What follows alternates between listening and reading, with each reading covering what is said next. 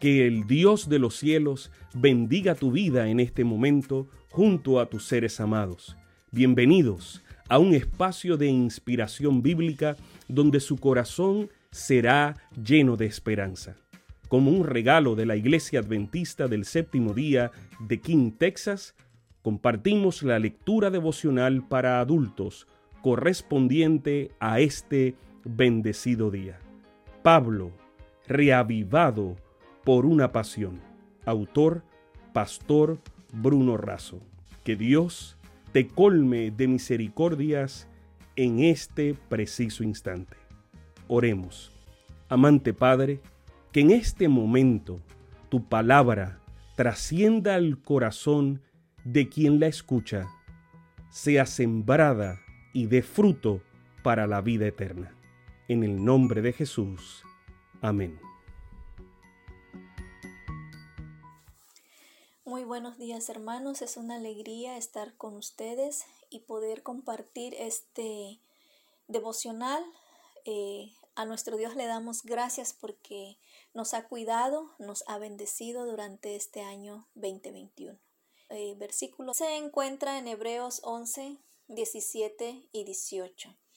Y dice así, por la fe Abraham cuando fue probado ofreció a Isaac, el que había recibido las promesas ofrecía su unigénito, habiéndosele dicho, en Isaac te será llamada descendencia. Hebreos 11, 17, 18.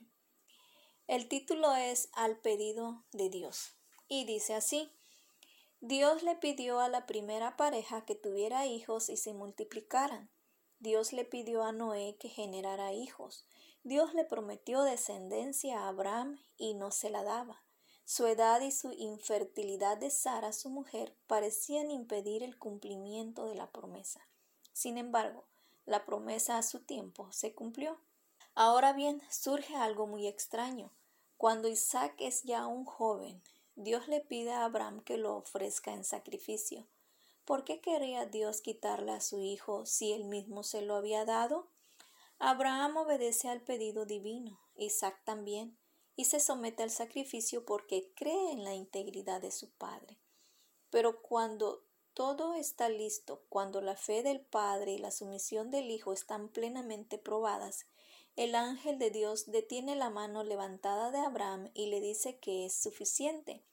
Ya conozco que temes a Dios por cuanto no me rehusaste tu hijo, tu único. De este modo, Isaac era un símbolo del Hijo de Dios, que sería dado en sacrificio por los pecados del mundo. Hoy es Navidad y la cristiandad celebra el nacimiento de Cristo, aunque sabemos que no es la fecha correcta. El niño nació para ocupar un lugar de Isaac y el nuestro. La Biblia dice que cuando Jesús nació, los sabios de Oriente hicieron un largo viaje llevando presentes para el niño. El incienso era utilizado en rituales religiosos. La mirra era una resina extraída de un árbol, usada con el fin de preparar los cuerpos para la sepultura. El oro era símbolo de realeza.